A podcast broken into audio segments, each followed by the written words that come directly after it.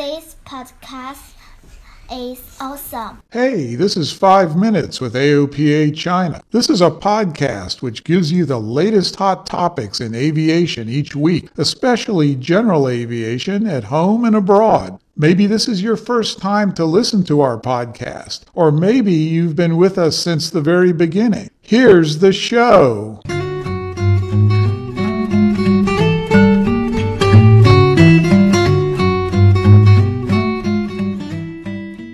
Hello everyone, thank you for tuning to 5 Minutes with AOPA China. This is Nick. Nowadays, it is very rare for you to find someone carrying cash with them, especially in China.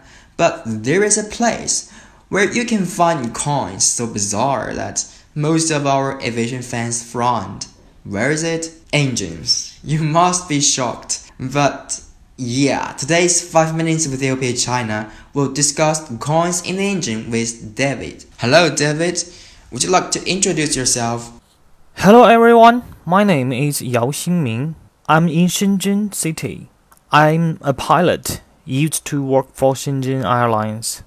And I'm doing general aviation in Shenzhen. I'm running a company, David and Jerry, General Aviation Culture Technology. So what I'm doing is about how to like Mao and Mao people to know what is about the GA, just like how to be a general aviation pilot. I know coins in the engine is not a new piece of news in China, but I still feel it's necessary to discuss this matter with you. What exactly is going through someone's head when they decide to toss a piece of metal into a highly complex machine, especially a machine that people's lives depend on? Some people throw the coins into the engine. They think that uh, if they have done this, they will get the uh, lucky. For example, there's one woman and who take the China Southern Airlines flights from Shanghai to Guangzhou, and uh, she actually did that, and uh, she sighed. She want to pray for safety. The woman threw nine coins in all, and only one of them made it into the engine. The airline had to clear nearly 150 passengers to ensure flight safety. China Southern Airlines maintenance staff conducted a thorough inspection of the engine, which concluded almost four or five hours and cleared the aircraft for takeoff. The coin could have caused severe damage, including engine failure.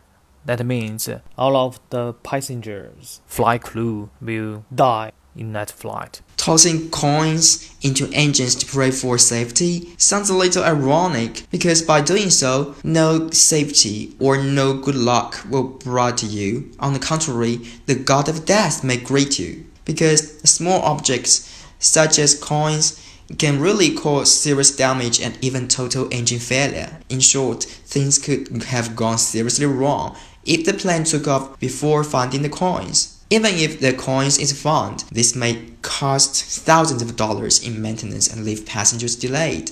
See, not only does tossing coins not give you any good luck, and it will endanger aviation safety, and it could be fined and prosecuted. So, how to avoid such kind of unfortunate incidents from happening again? I really would like to talk about how to stop this behavior and let them know that it is very dangerous. So we have to uh, let them know more about the engine, about the aviation, let the people, especially for the young people, the children, let them know what is about this part. Sometimes the history, customs, and old people are very difficult to change especially for countries with old and rich culture. Exactly.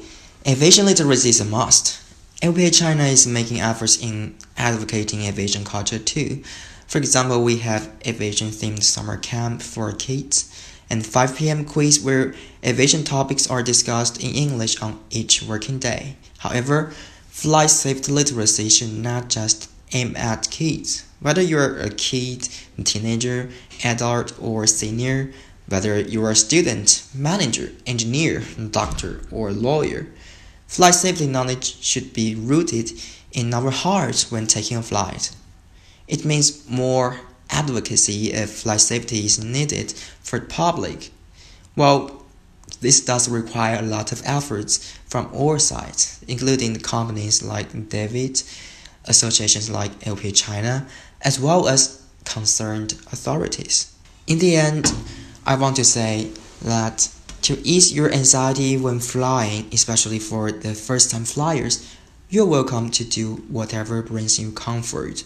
But please, for the sake of your fellow passengers, airline mechanics, and everyone else, do not toss coins or anything in, into plane engines. That brings us to the end of today's 5 Minutes with AOPA China. Don't hesitate to leave us any comments on today's topic. And you can follow us on WeChat, Facebook, Twitter, Himalaya, and any podcast application. There you will find our previous episodes, and you are very welcome to have a binge listening. See you next week.